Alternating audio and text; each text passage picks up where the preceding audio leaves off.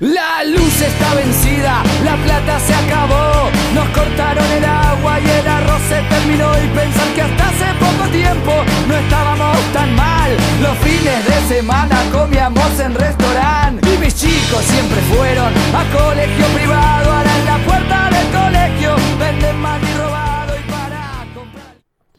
Saben, en lo personal considero que cada uno de nosotros es iluso en cierta medida.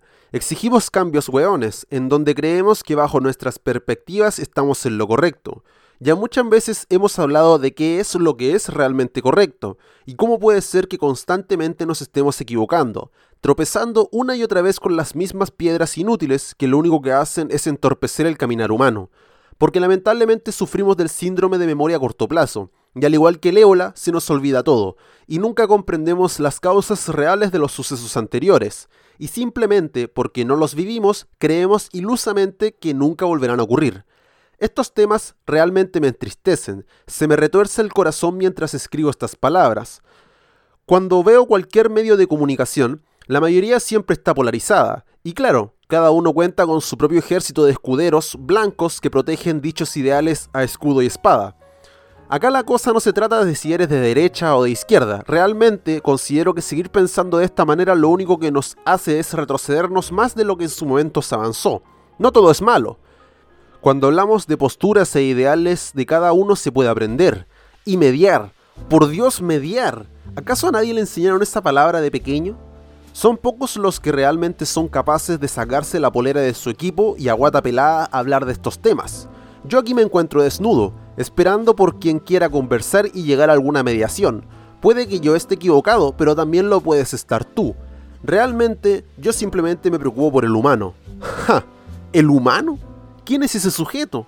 Porque si bien convivimos entre nosotros y caras vemos, realmente nadie se preocupa del humano, un simple animal bípedo asustado que sin el capital heredado jamás hubiese podido llegar a donde hoy se encuentra. Cariños, preocupémonos más por los unos a los otros que la vida es una sola, y a menos de que me den un ticket de vale otro, creo que esto debiese ser lo primordial. Muy buenas a todos chicos y chicas y bienvenidos sean a Caos en tu idioma, un programa dedicado al estudio, la curiosidad, la sabiduría, la filosofía, la economía y un sinfín de otros temas que poseen la misma relevancia que todos los anteriormente mencionados. Es un espacio en donde intentamos comprender esta realidad que nos rodea a todos día tras día, en donde asumimos que no existe la verdad absoluta, en donde comprendemos que el fanatismo solo nos ciega y estamos dispuestos al cambio. Muy bien, una vez obviamente planteada la introducción, les doy un saludo, espero que se encuentren bien, han sido eh, semanas un poco complicadas y bueno, a partir de este análisis vamos a ir viendo que es probable que cada vez se vuelvan más complicadas. Pero bueno, lo importante aquí es que estamos aquí una semanita más juntos y bueno, la verdad es que tenía pensado traerles temas de la semana, pero la verdad es que mm, este, este capítulo me tomó mucho más grabarlo por, por la simple razón de que este es un informe que yo estoy realizando en la universidad, o sea, que realicé en la universidad y, y posee por decirlo así, una conclusión acerca de lo que yo he estado estudiando hasta ahora.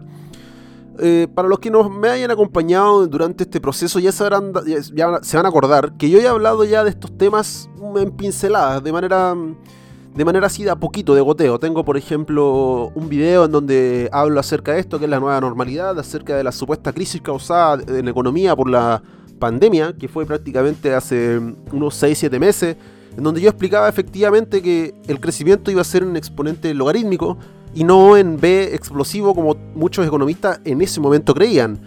Afortunadamente el tiempo me dio la razón y al parecer todavía seguimos en esta curva logarítmica achatada a largo plazo, que no sabemos en cuándo, cuándo va a parar. Y bueno, también he hablado, por ejemplo, de la crisis de la guerra comercial con China y Estados Unidos, que eso lo vimos en el primer capítulo de la primera temporada que cumplió tres capítulos para entender acerca de cómo, es, cómo fue que ocurrió todo esto. Y bueno, a partir de eso les comento que a mí me tocó hacer un trabajo en macroeconomía.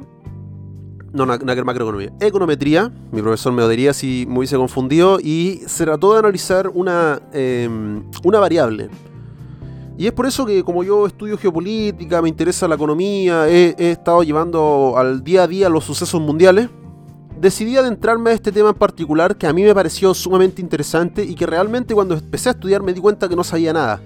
Bueno, al igual que la mayoría de los temas. Y bueno, pues entonces decidí redactar este informe y aquí se los voy a traer como mi estudio, por decirlo así, no el informe como tal, pero, pero obviamente.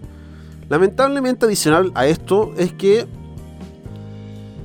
la idea sería que ustedes complementaran lo que yo les voy a comentar con datos, con gráficos, con búsquedas. Sé que es difícil, sé que no muchos lo van a hacer, pero bueno, para todos los que estén interesados realmente, si quieren comprender a partir de los datos lo que yo estoy comentando, bueno, tienen ahí el internet, pueden buscarlo, todos estos datos están. Yo, para que sepan, un contexto, yo estoy hablando de Estados Unidos y de la posible crisis inflacionaria que se nos acerca lentamente y silenciosamente. No silenciosa, yo diría que a estas alturas ya está gritando. Y son pocos los que realmente se han dado cuenta. O sea, nosotros ya veníamos hablando de esto hace bastante tiempo. Pero ahora cada vez se hace más evidente y al, igual como decía em, Platón con el mundo de las ideas o el consciente colectivo, em, como que ahora circula cada vez más en el aire este olor a crisis. Y en su momento yo dije que también esto no era una depresión, era una crisis. Porque eh, hay que comprender que los procesos de depresión es cuando baja un poquito la, la curva económica y la crisis ya es cuando estáis muertos, o sea, cuando ya estáis llegando al fondo. Eso es crisis. Y, y, según los sucesos que yo he estado estudiando, que me han llevado a mí durante estos cuatro años de investigación, considero yo, han desembocado en la orilla del río. Digo, la orilla del mar, discúlpenme. Y es por eso que hoy día les vengo a traer mi estudio acerca de cómo es muy probable de que Estados Unidos quiebre, que Estados Unidos se vaya a la quiebra, de que surja una nueva superpotencia, que tome su lugar y que nosotros caigamos, por decirlo así, en un invierno, invierno económico, político a nivel mundial. Así que no les hago perder más el tiempo, no sé qué tanto realmente vaya a durar eh, esta explicación. Eh, pero bueno.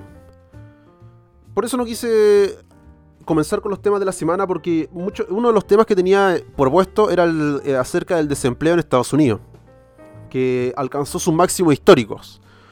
Lo comento porque no lo voy a explicar más adelante, pero en Estados Unidos se esperaba que hubieran un millón de empleos generados y solamente se generaron 200.000. Y así, por ejemplo, creo que el desempleo en Chile le pasó algo parecido. Aún así, todavía seguimos bordeando el 10% lo que es terrible a largo plazo. Pero bueno, ya metámonos de lleno en el tema que como les comenté es para mí la crónica, las crónicas de la muerte de una muerte anunciada como era el libro acerca de cómo es que esta superpotencia ya está muerta pero no se ha dado cuenta. Triste, triste realmente. Bueno, eh, lo que yo estudié realmente en particular es la teoría cuantitativa del dinero. ¿Qué es la teoría cuantitativa del dinero? Obviamente lo vamos a explicar. Que es lo que mide más que nada eh, varios, varios datos curiosos, propuesta por Irving Fisher, y que dice lo siguiente. Se lo voy a decir, M por B por V, V, es igual a P por... Acá, acá uno puede... Lo que acompaña a la P puede ser bastante como diverso porque hay distintos autores que plantean distintas cosas. Algunos dicen que es T, la que acompaña a P, otros dicen que es I otros dicen que es Q. Bueno, ahora les voy a explicar cada uno de estos eh, parámetros, por así decirlo, para que se vaya entendiendo. M significa oferta monetaria, la cantidad de dinero circulando en el mercado. V significa la velocidad monetaria, o sea, la velocidad en la que el dinero circula, pero esto es un poco extraño.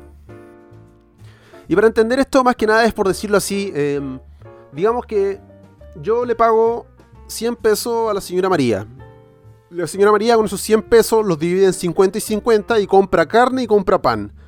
Esos 50 se van a un caballero de la carne y los otros 50 se van a la panadería. De esos 50 que se subdividieron, se vuelven a repartir y así sucesivamente hasta que llega un punto en el que se estancan, por decirlo de alguna manera. Entonces esa es velocidad monetaria. Ahora tenemos P, que P significa los precios, los precios de los productos, y ahora como les comentaba tenemos T, Y o Q. T son las transacciones ocurridas y Y son el PIB real, que esto es sin inflación, y Q es el nivel de inflación. Digo, el nivel de producción, disculpen, nivel de producción. Por eso algunos dicen que cuando la ecuación M por V es igual a P por Q, cuando está con P por Q es igual al PIB nominal. Pero la verdad es que esto es simplemente como teoría para que el que esté interesado, la verdad, eh, puede meterse a fondo. Hay harto tema, hay muchísimo tema de hecho. Yo incluso si bien vi varias clases, eh, leí algunos libros. Em, aún así quedé como con la duda realmente. Aún así todavía hay algunas cosas que no me quedan tan claras que considero yo que son súper importantes para poder entender esto. O sea, eh, entiendo, pero estoy como un poco como, como que me hubiese gustado que un profesor o alguien cercano eh, con conocimiento económico me pudiera explicar algunas dudas.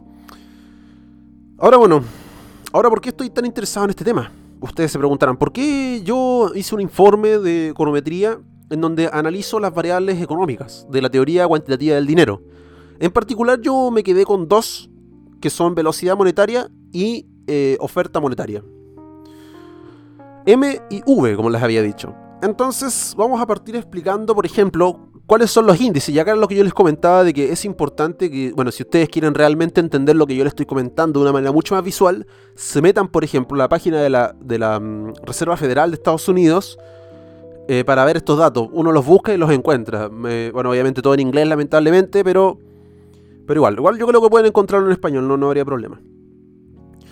Si uno logra ver la gráfica, claramente vemos que la velocidad monetaria constantemente ha estado disminuyendo. Lo que es súper raro, porque la velocidad monetaria, que es el flujo del dinero circulando, debiese de aumentar, porque todas las teorías económicas que yo vi acerca de la teoría cuantitativa del dinero me decía que, por lo general, si la velocidad monetaria aumentaba, significaba que había un aumento en los precios, significaba que había un aumento en la oferta monetaria, y así sucesivamente. Porque si los precios suben, mi valor del dinero baja, entonces mi poder de adquisición baja, entonces yo debo de consumir lo más rápido posible. Por eso se habla de que cuando hay mayor velocidad monetaria, hay inflación. Porque yo necesito deshacerme lo más rápido posible de mi dinero. Cosa que es extraño porque vemos que ahora, ese fue mi planteamiento. ¿Por qué disminuye la velocidad monetaria y aumenta la inflación? Que ya sabemos, me imagino yo, que, todos saben lo que es inflación, que es un aumento sostenido en los precios. Y por eso les decía yo que es M por V por P que es entonces yo puse V es igual a P. O sea, debiesen de ser prácticamente los mismos. Cuando sube P, sube V. Un cálculo terrible mal hecho, si al ojo seguramente alguien, algún matemático me debe estar odiando. Pero no importa, lo que acá importa realmente es que hay un aumento sostenido en los precios de Estados Unidos y esto lo podemos observar, por ejemplo, con la madera, con la benzina, con el trigo, con la, con la ropa, con la vivienda. Todo está subiendo mucho. Y extrañamente también les invito a todos ustedes, eh, ciudadanos de este país hermoso, que se pongan a analizar si es que efectivamente los precios aquí en Chile han estado aumentando. Yo este análisis, como les dije, lo hice particularmente de Estados Unidos porque me interesaba saber cuál era la actualidad, cuál era el estado de esta superpotencia, de esta, eh, del rey, por decirlo de alguna manera, por ejemplificarlo. Y me di cuenta de esto, que su velocidad monetaria constantemente disminuía, pero sus precios constantemente están aumentando y su oferta monetaria también está constantemente aumentando. Si vemos, por ejemplo, las inyecciones del gobierno, este, porque el gobierno literalmente lo que empezó a hacer es apretar el botoncito de la maquinita de imprimir dinero y aumenta exponencialmente su oferta monetaria. No voy a dar datos porque no me acuerdo realmente eh, y no los anoté porque no consideré que fueran importantes porque obviamente ustedes tienen que. Yo los invito a buscarlos, la verdad. Yo los invito. Yo, yo acá no soy quien les entrega la información, yo soy solamente el que le da el puntapié inicial para que ustedes comiencen su propia investigación. Así que la verdad, la oferta monetaria ha subido demasiado. Y eso es fácil. Porque en todos lados yo creo que hemos visto que obviamente los bancos centrales dan estímulos a los gobiernos y ese dinero se le pasa a las personas. Las tasas de interés han disminuido, por lo que si bajan las tasas de interés aumenta la oferta monetaria porque más gente puede acceder a los préstamos. Y entonces ocurre, ocurre algo, algo muy, muy, muy particular, como les decía. Porque yo durante todo el tiempo que estudié teoría cuantitativa del dinero, en todos lados me decían lo mismo. A, menor, a mayor velocidad monetaria, mayor inflación. Pero yo estaba proponiendo algo totalmente lo contrario, que efectivamente era lo que me decían los datos, los gráficos. Porque si bien hay gente que, que dice, no, los subjetivos, las palabras no sirven de nada, no, compadre. Yo acá tengo el gráfico de Estados Unidos en donde efectivamente demuestra que hay una menor velocidad monetaria y hay una mayor inflación. Entonces se está no se está cumpliendo uno de los parámetros que muchos economistas han profesado. Yo acá tampoco me vengo a darme las de que estoy en contra de ellos. No, no, no, al contrario. Yo solamente digo que modelos rígidos en la economía no sirven. La vida es... La economía estudia al ser humano. La economía es flexible entonces, porque el humano es flexible. El humano se va adaptando, va cambiando, va evolucionando sus gustos, sus preferencias, sus miedos. ¿Y a qué me refiero con miedo? Acá me quiero quedar. Porque, por ejemplo, hay que comprender de que normalmente se dice que estas anomalías económicas ocurren en periodos de crisis. Pero ¿cuál fue la crisis de hace unos años atrás? Porque efectivamente en el gráfico, por eso les invito de verdad a observarlos, a observarlo, eh, yo creo que quizás hasta lo suba. Efectivamente la velocidad monetaria disminuye desde 1999, más en parte, o sea, siempre está disminuyendo, pero disminuye de manera exponencial. Tiene subidas, tiene bajadas más grandes que las suyas, obviamente. Pero en 1999 había un miedo, obviamente justificado por el siglo 2000. Eh, yo me acuerdo, yo viví en esa época, había como una tensión entre comillas. Después ocurrió la burbuja de las .com. Y después ocurrió el atentado de las guerras... No, no, no. Un poquito después ocurrió lo de las burbujas.com. Y antes de eso ocurrió el atentado de las Torres Gemelas. La gente sintió miedo, 2001. Miedo había un miedo constante circulando en el aire, por, obviamente porque la gente se protege. La gente... Acá voy yo con lo que me refería al principio de mi introducción. Acá lo importante de comprender a partir de la economía es, son las personas. Y si las personas sienten un miedo justificado, por ejemplo, el miedo de un atentado terrorista, aunque no sé realmente si lo habrá sido así, pero bueno, no importa el suceso, miedo por el suceso. Entonces lo que hizo el, Banco Central en ese entonces fue bajar las tasas de interés para que mayores personas pudieran acceder a estos préstamos y la economía volviera a circular. Bueno, después ya sabemos lo que pasa, que termina ocurriendo la crisis de las la inmobiliarias porque dan créditos, dieron mucho crédito a tasa de interés variable, por lo que subieron la tasa de interés más adelante y la gente no pudo pagar estos préstamos porque efectivamente a todo el mundo le daban préstamos y no todos estaban en las capacidades para poder pagarlos. Entonces ahí quedó la crema, literalmente. Después, antes de eso también tuvo la .com, que también ayudó a incentivar todo esto. Entonces vemos efectivamente que en los años 2008 baja. Se pega una bajada abrupta.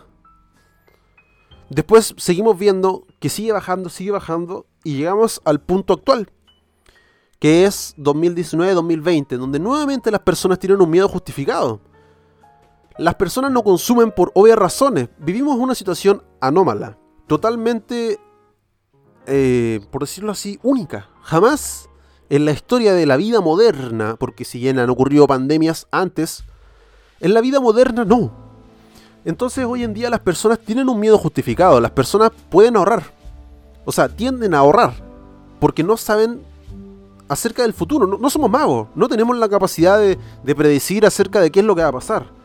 Obviamente hay algunos que hacen estimaciones, pero el ciudadano común y corriente no sabe, o sea, y, se entera a través de lo que puede enterarse, que son los medios de comunicación, que muchas veces meten más miedo de lo normal. Entonces es común, es, para mí es común pensar que la gente ahora no circula tanto el dinero porque la gente está haciendo algo de lo que se denomina atesoramiento. Lo que significa que la gente está guardando el dinero. Quizás no en dinero físico, pero sí quizás en bienes como arroz, como no sé, harina, Cosas así. Confort. Confort es, el chiste del, al principio de la pandemia. Pero bueno. Entonces, es entendible por qué ocurre una disminución en la velocidad monetaria. Y entonces acá está la anomalía. Pero la anomalía se justifica a partir del comportamiento humano.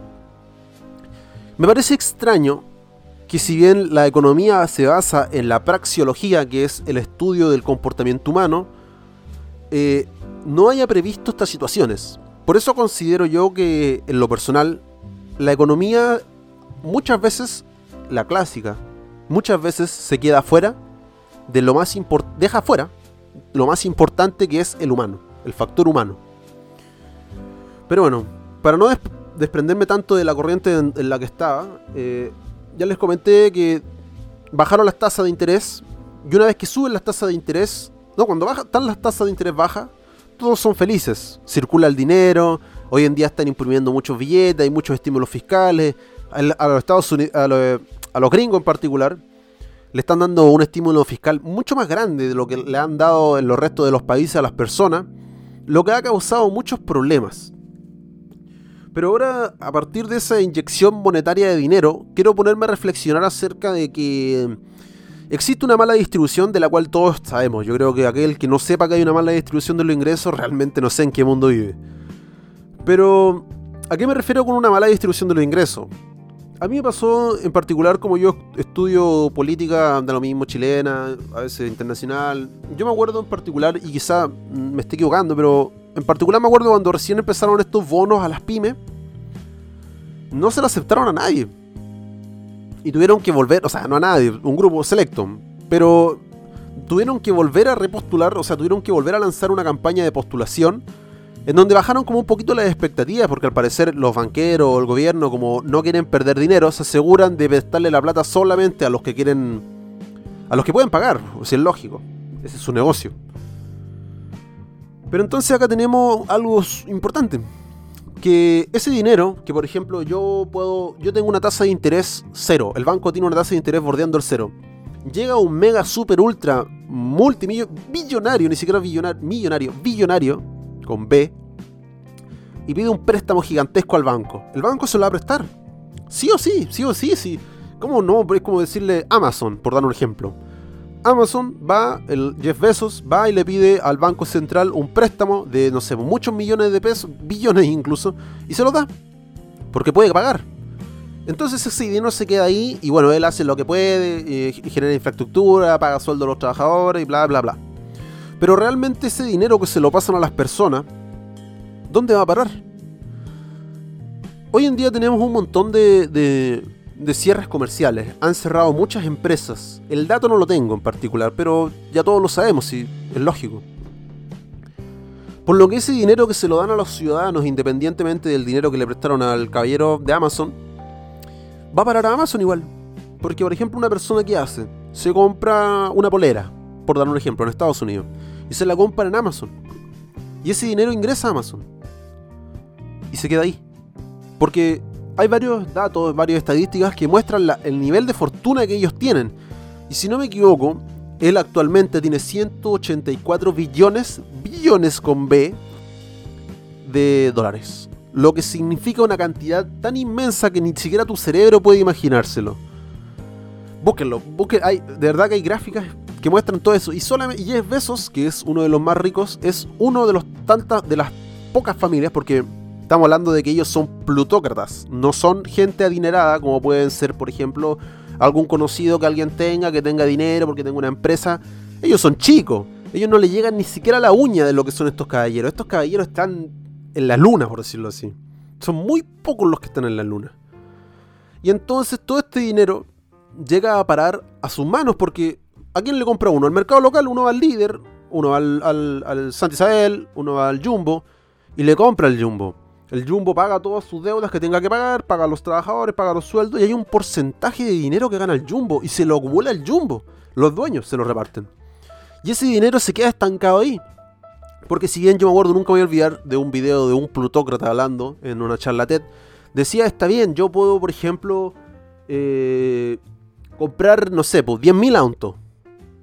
Pero realmente, ¿para qué me sirve, por ejemplo, comprarme 10.000 autos? Es como que yo diga que me puedo comprar 10.000 cortes de pelo. Tengo mil millones de pesos y puedo comprarme, cortarme el pelo un millón de veces. Pero realmente quiero cortarme el pelo un millón de veces. ¿Realmente necesito cortarme el pelo un millón de veces? Entonces, ese excedente del dinero a partir de lo que ellos gastan, porque me imagino que si ganan, no sé, vamos a hacer un ejemplo simple, mil pesos. Ellos ganan mil pesos de esos mil pesos, ellos gastarán cuánto? 400 pesos. Y los 600 restantes quedan ahí, estancados, acumulándose en una riqueza sin parar. Entonces, ¿qué es lo que produce esto? Esto lo que produce es un efecto Cantillon. ¿Por qué? ¿Qué es el efecto Cantillon? De un caballero que su nombre no me acuerdo, pero su apellido era Cantillon. Este caballero lo que propone, o el efecto lo que propone en particular, es que la riqueza está tan mal distribuida las inyecciones de dinero están tan mal hechas que le hacen creer a la gente que la gente tiene más dinero cuando en realidad no lo tiene. Simplemente que se están empobreciendo. Porque acá hace mucho la distinción entre el valor real y el valor nominal. El valor nominal es lo que tiene inflación y lo real es que no. Por ejemplo, don Mauricio puede estar ganando ahora, antes ganaba 600 mil pesos, ahora está ganando 800 mil pesos y siente que está ganando más, pero todo vale más. Entonces es igual como que si él estuviera ganando 600 mil pesos. Él cree tener la ilusión monetaria, porque eso es lo que ocurre hoy en día. Tenemos ilusión, sufrimos de ilusión monetaria, en donde creemos que ganamos más, pero realmente no es así. Estamos siendo totalmente absorbidos por una masa económica que se está moviendo tan fuerte que obviamente nos va a pegar a todos, porque eso es lo que produce la inflación. Un charchazo en la cabeza a cada uno de nosotros que creían que el sistema era estable.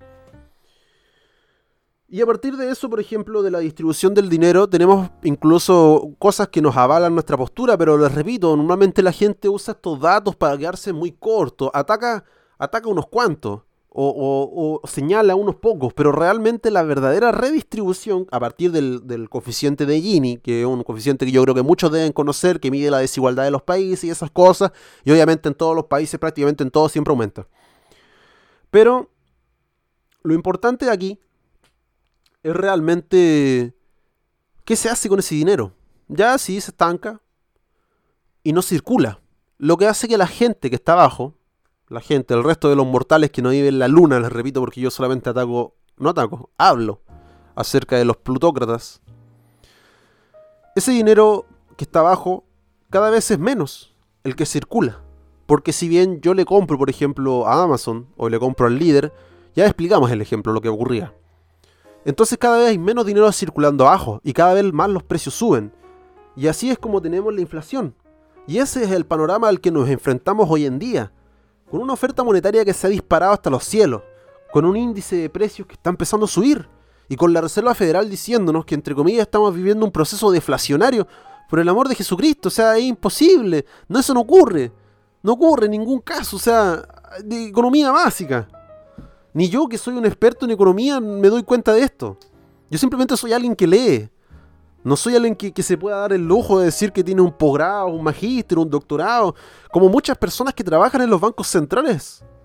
Y no son capaces, o quizás hacen caso omiso, o, quizás ya están tan ahogados hasta el punto que no saben qué hacer.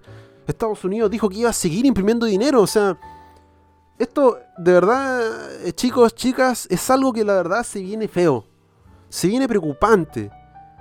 Y a mí me duele, me molesta, me da rabia incluso. Me da rabia saber que solamente por decisiones tomadas por gente a través de cuatro paredes, nosotros vamos a salir perjudicados por una inflación constante porque a nosotros no nos suben los precios, o sea, los sueldos. Nosotros vamos a seguir ganando lo mismo. Y ya quizás vamos a subir 10, 10 o 15% el sueldo, pero los precios de la benzina se disparan un 40%. ¿Y, ¿Y nosotros qué hacemos? Nos empobrecimos. El Banco Central, el Banco Mundial ya nos dijo, yo lo dije en este, este, en este, en el video que les comenté de la nueva normalidad, de camino a la nueva normalidad, que si viene un video bastante viejito, lo grabé bien feito, hablo acerca de esto. Hablo acerca de cómo hace 7 meses atrás, 8 meses atrás, el Banco Mundial ya anunciaba que el nivel de pobreza se iba a disparar en el mundo. Que hablar de 60 millones de familias no es tan simple como que yo te diga, ah, voy a ir a comprar pan a la esquina. Son 60, 60 millones. En Chile hay 19 millones. Imagínense. No sé la verdad. Eh, bueno, continuemos. Eh, tenemos el tema del desempleo que ya les había comentado en su inicio. El desempleo en Estados Unidos está horrible. ¿Pero por qué? Porque de cierta manera ocurre un suceso eh, particular. A mí, a mí me llama la atención. Más gente no quiere ir a trabajar porque los estímulos fiscales que les da el gobierno son lo suficiente como para poder mantenerse. Y en particular, lo que hay un caso eh, en particular que se menciona, que es lo del McDonald's, que el McDonald's estaba pagando 50 dólares a quienes se presentara, a quienes se presentaran en la entrevista de trabajo para, trabajar ahí.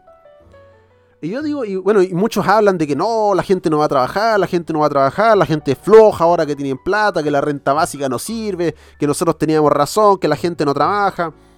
No, pues, déjeme hacerle un un stop y decirle, preguntarle la siguiente pregunta.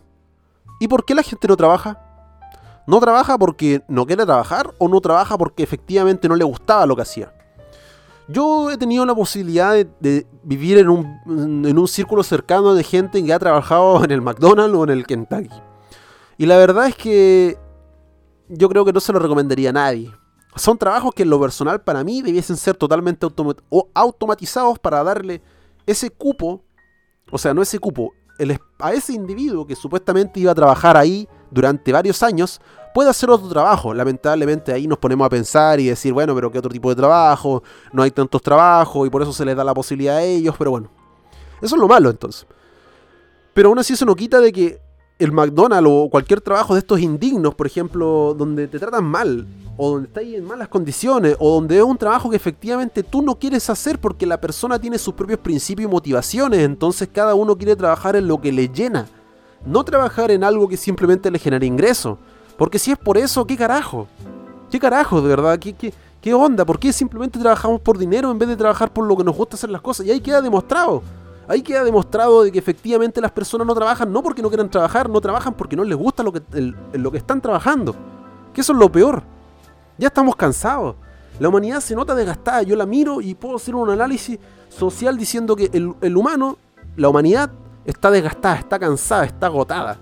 Y estos son los frutos de lo que ya llevamos. En su tiempo no me acuerdo quién fue el que me comentó, eh, fue un canal de YouTube, no me acuerdo exactamente quién fue, que proponía por qué nosotros somos una generación adicta a la marihuana, en comparación a la generación de nuestros papás que era adicta al café. Nosotros somos una generación ya cansada de las mentiras que le contaron a nuestros papás, a nuestros abuelos. Por eso ya no salimos a trabajar, por eso, porque ¿quién trabaja en un McDonald's? ¿Quién trabaja realmente en un McDonald's? ¿Trabaja en el McDonald's un caballero de 70 años? No. O si trabaja es muy extraño, muy muy extraño. Pobrecito del, abuelito, sí que tiene que trabajar en el McDonald's porque efectivamente no tiene ingresos y, y como el sistema es tan malo que no los ayuda, se ve obligado a trabajar. Pero por lo general trabajan jóvenes. Y a partir de eso, los viejos, los dueños, se aprovechan de los jóvenes y, dan empleos basura. Porque eso es lo que son empleos basura. Yo hablé también de esto nuevamente en, el video de la renta básica, en donde eh, hablo un poco más en profundidad acerca de lo que significa el trabajo. De verdad que, como les digo, vengo hablando de este tema hace mucho tiempo, por eso yo ya estoy como ahogado, por decirlo así. Bueno, continuemos. ¿Qué pasa con todo esto? ¿Qué pasa si realmente los precios explotan? Pongámonos en un caso hipotético de inflación máxima, que al parecer es hasta donde nos estamos acercando. Hiperinflación, no inflación. Bueno, lamentablemente con esto ocurre lo que nosotros ya habíamos dicho delincuencia, aumento en la delincuencia, nivel aumento en los suicidios, insurrecciones políticas, caos. Por una decisión por una decisión tomada muy malmente por un grupo de personas que efectivamente ni siquiera le importaba, que lo único que le importaba era su beneficio personal. Bueno, algunos dicen que la economía, y con esto quiero hacer referencia a una idea que realmente me dio un video de mm, Cuello Largo, creo que se llama. Lo recomiendo ver es muy bueno. Eh, sirve para complementar todo lo que yo le estoy hablando. Que él mencionó cuando yo vi su video algo de juego a suma cero. Un concepto económico que yo no, yo no conocía, desconocía total y absolutamente. Y me puse a investigar.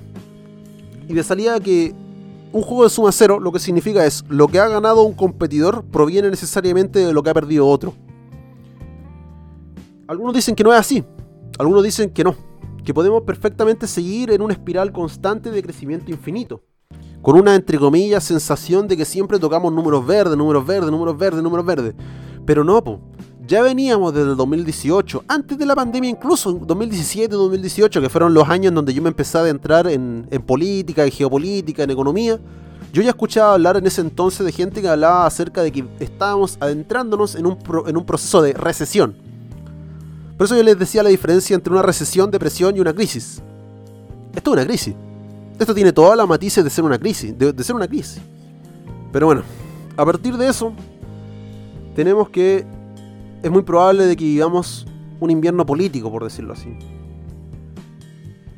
Y lamentablemente. Y lamentablemente no sé cómo en qué va a terminar desembocando todo esto en épocas como de, en, este tipo de época, voy a citar un profesor. Un profesor que fue la última vez que lo vi en la universidad, porque fui a entregar un trabajo antes de que empezara todo esto de la pandemia y Desafortunadamente no me va a volver a hacer clases nunca más.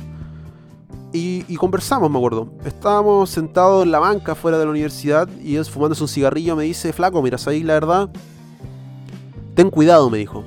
Porque yo, yo ya viví esto. Nosotros ya lo vivimos. Van a llegar gente que, que, les va a creer, les va a hacer creer que el cielo, del cielo se puede sacar oro. No con estas palabras, pero yo lo estoy modificando. Y que a partir de eso, ustedes se van a enganchar. Y les va a volver a pasar lo mismo que nos pasó a nosotros, dijo. Van a volver a ser engañados. Así que él, con mucha amabilidad, me pedía que por favor nosotros fuéramos mucho más conscientes de lo que fueron ellos en su época. Y eso yo le hablaba yo del tema de las generaciones. Espero, de corazón, que esta generación sea un poco más despierta, que esté un poco más consciente de qué es lo que está ocurriendo en su alrededor, de que no simplemente se deje llevar por mentiras ilusas, porque acá yo me hablo de mentiras de cualquier índole, puede ser de mi mano derecha o de mi mano izquierda. Cualquiera de, los dos puede mentir. Yo hago referencia a la humanidad, al humano. A mí él es el sujeto que más me importa, o la sujeta, que más me importa de todo. No me interesa el dinero, no me interesa la política. A mí simplemente me interesa ese pobre animal asustado. Como tú, como yo. Yo tengo miedo. Yo tengo miedo porque puede pasar cualquier cosa en este sistema tan loco. Estamos literalmente entrando a la vorágine de la tormenta. Y ya estamos ahí. En un par de meses más o en un par de años más puede que esto explote. Puede que Estados Unidos siga causando una inflación gigante que va a causar un daño colateral increíble como lo fue por ejemplo con la primavera árabe o la crisis en Grecia después del 2008 no, podemos eh, odiar el pasado. Nosotros de verdad somos ilusos al creer que las cosas no han pasado, ya han pasado antes. Ya hemos tenido sucesos extraordinarios en donde literalmente sistemas completos han colapsado. Y nosotros no hemos quedado ahí. ¡plop! Yo la verdad espero de corazón que, que esto no pase. Yo espero de verdad porque lamentablemente al hablar de estas cosas uno... Uno inevitablemente pasa a llevar mucha gente. Esos 60 millones de personas que en su momento, no sé cuántos ahora, porque creo que ahora subió la tasa del Banco Mundial, antes en su principio eran 60 millones, creo que ahora son 120. No son cualquier persona. Son gente con sueños, son gente con sentimientos, son gente con familia, son gente con proyección, al igual que tú, al igual que yo, al igual que tu mamá, al igual que todo el mundo. Y no nos importa. No nos importa porque son un número. Yo le decía, una vez conversaba con un amigo que me decía, un millón de muertos en tu cabeza no es nada, porque no te lo imagináis. Pero anda a estar al frente de una fosa común con un millón de personas muertas. Eso es totalmente distinto. Y yo no quiero ver la fosa. Pero lamentablemente no sé qué vaya a pasar. Yo de verdad no soy mago. Yo no soy... Acá no vengo a asustar. Yo solamente les vengo a decir que sean cautos. Estudien. Por favor estudien. Analicen. Cuestionen cosas piensen, usen su cerebro no solamente para pensar cosas banales, piensen en cosas más importantes que van un poquito más allá. Eso es lo único que yo puedo pedir. Y nos vamos a dar cuenta cómo estas cosas van a ser reveladas frente a nuestros ojos, estas corrupciones, esta injusticia, estos maltratos. Porque depende de nosotros. Nosotros somos los únicos que podemos parar todo esto. Porque esto va a continuar. Y este sistema va a caer y va a llegar otro sistema y vamos a volver a ser mentidos. Y así sucesivamente, uno tras otro, generación tras generación, humano tras humano. Y acá hay que entender algo en particular, y con esto quiero terminar para dar paso a la conclusión. Hay que comprender que el humano no es nada, como dije en su comienzo, sin su capital heredado. No es nada sin todos esos humanos que estuvieron atrás de nosotros, que construyeron las cosas para que hoy día nosotros estuviéramos acá. Y nosotros estamos construyendo las cosas para los humanos del futuro. Porque yo siempre lo digo, entiendan, tú, el que me estás escuchando, o la que me está escuchando, al igual que yo, en algún punto del tiempo estamos muertos. Ya nos morimos. Y lo único que nos queda entonces es construir. Construir para que los que sigan vivan en mejores condiciones de las que nosotros estamos. Yo puse en un comentario que yo nunca escribo en Instagram, yo nunca le respondo a nadie.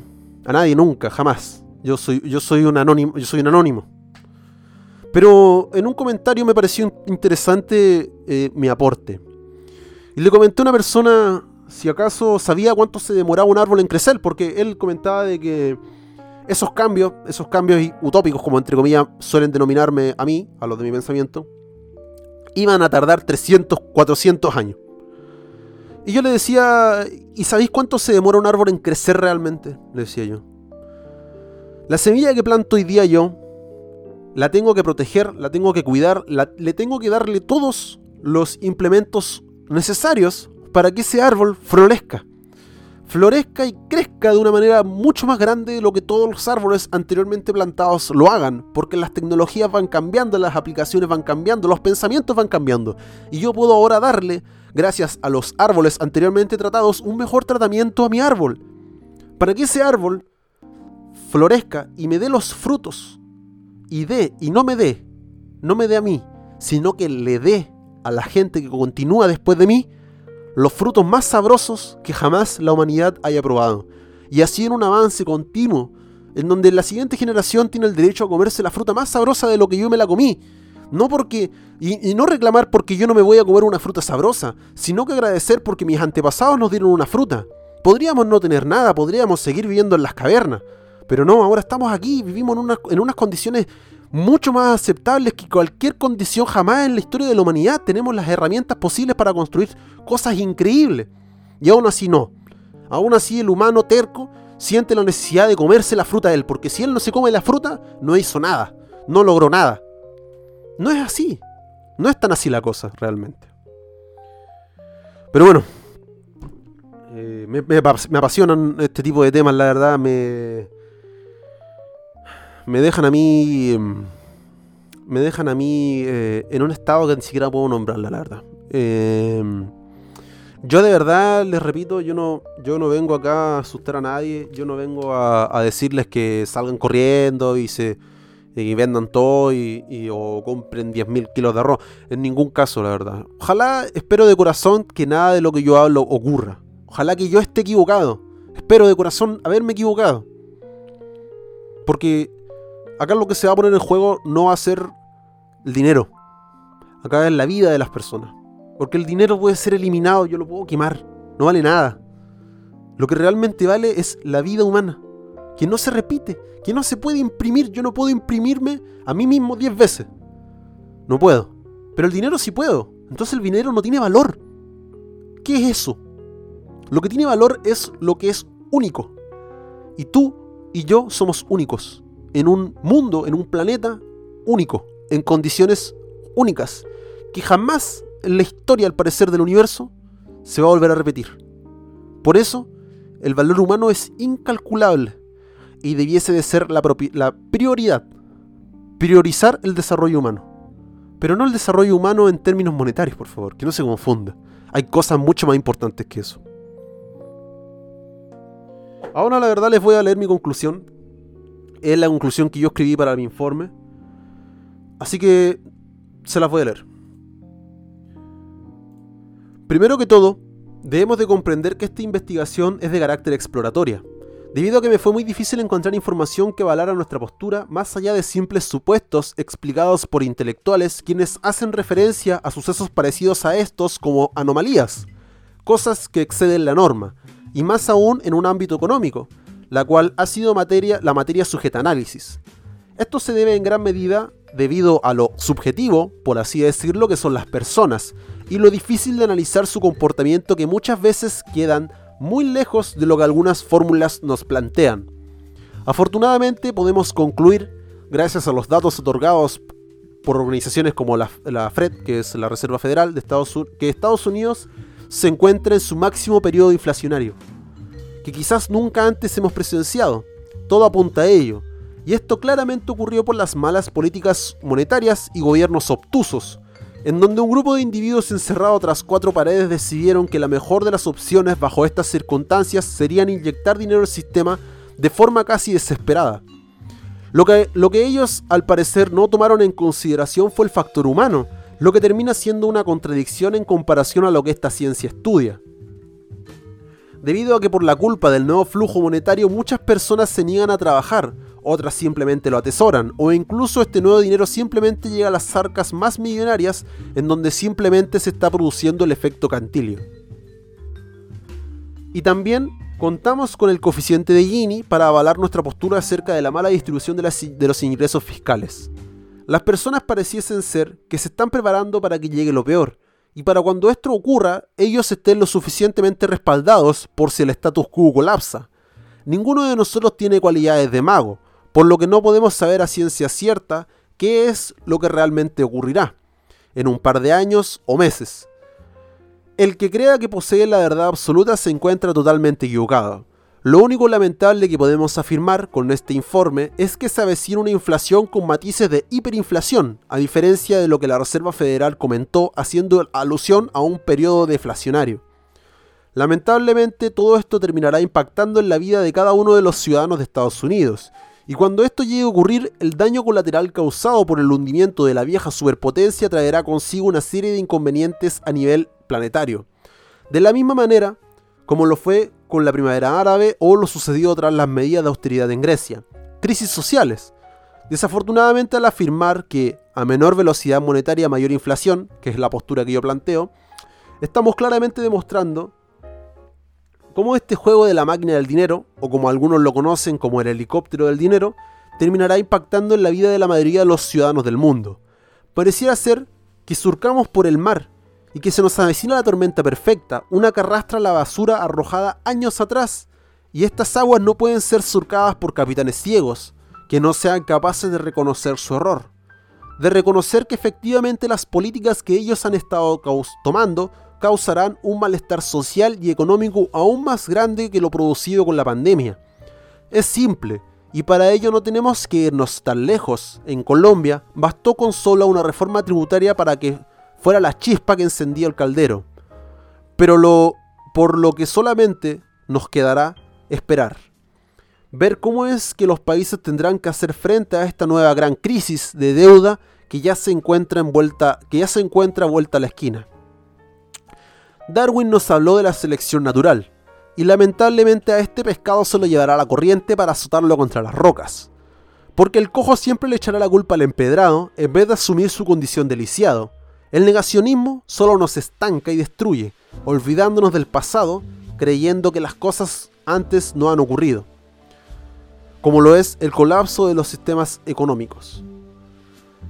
Ya lo hemos visto, a lo largo del mundo el impacto de las decisiones económicas y cómo es que éstas deben ser tomadas con suma cautela, ya que no es una broma, no son simplemente números en donde las personas no quedan involucradas, Acá millones de personas se verán inmiscuidas en este baile con una melodía que ellos no eligieron. Bueno chicos y chicas, de verdad ha sido un placer. El tema no ha sido un placer realmente, este es un tema agrio, yo lo considero así. Pero como siempre es un placer estar aquí con ustedes, una semanita más. La verdad es que no sé si decirles realmente a ciencia cierta si se vendrán tiempos difíciles, pero les deseo de mucho corazón lo mejor. Cuídense, cuiden a su familia, cuiden a sus cercanos, preocúpense de la gente que tienen alrededor de ustedes. Porque realmente cuando todo se haya ido, ellos serán los únicos que se habrán quedado. Muchas gracias, que tengan un bonito día, una bonita tarde, una bonita noche. Yo soy Franco y nos vemos en un siguiente capítulo de Caos en tu idioma. No se olviden que todos los días se aprende algo nuevo.